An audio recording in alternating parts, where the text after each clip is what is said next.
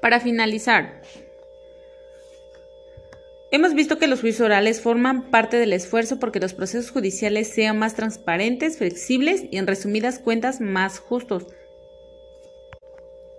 Así, quienes estudian o ejercen el derecho deben saber que no en la totalidad de los procesos acusatorios se llega hasta la etapa del juicio oral, pues existen instancias previas que promueven la búsqueda de acuerdos y la celeridad en la resolución de conflictos y la aplicación de la justicia. Estas son las llamadas salidas alternativas, recursos en los que se puede recurrir en caso de delitos que no involucren homicidios. Respecto a las salidas alternativas, es decir,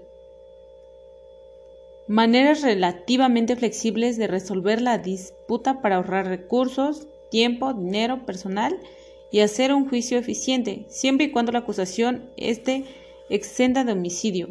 Algunas soluciones alternativas son la negociación entre ambas partes en el tribunal, la mediación y la conciliación. Esta última terminante cancelando todo el proceso, pues anula la acusación. Además, los procedimientos pueden ser acortados mediante un juicio abreviado, donde se negocia el acuerdo final en etapas tempranas del proceso, ahorrando desgaste y cupo en el sistema.